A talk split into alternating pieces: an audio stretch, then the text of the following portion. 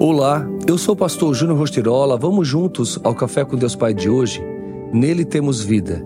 E eu profetizei conforme a ordem recebida.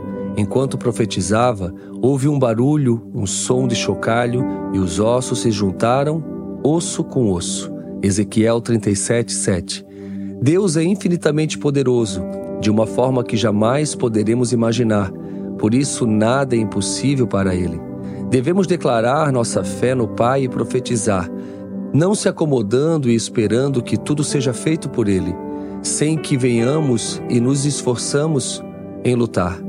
Talvez você esteja pensando como profetizar sobre coisas que já estão mortas, que são para nós causas perdidas, como casais que já assinaram divórcio, doenças cujos exames dizem ser incuráveis, além de situações nas quais já colocamos um ponto final. O maior problema em profetizar é que queremos fazer as coisas acontecerem do nosso jeito. Queremos mover o mundo com a força do braço, mas o Senhor não nos disse para fazer isso.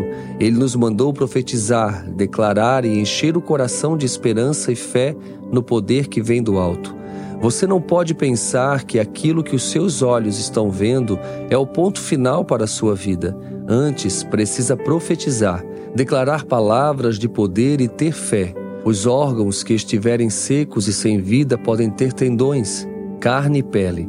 Não aceite viver a derrota neste momento tão dramático na sua história.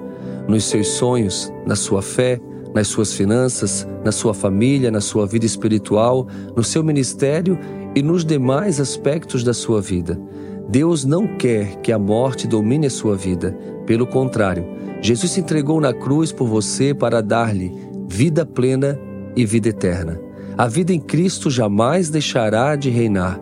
E a frase do dia diz: quando você não consegue encontrar uma solução, é aí que Deus intervém.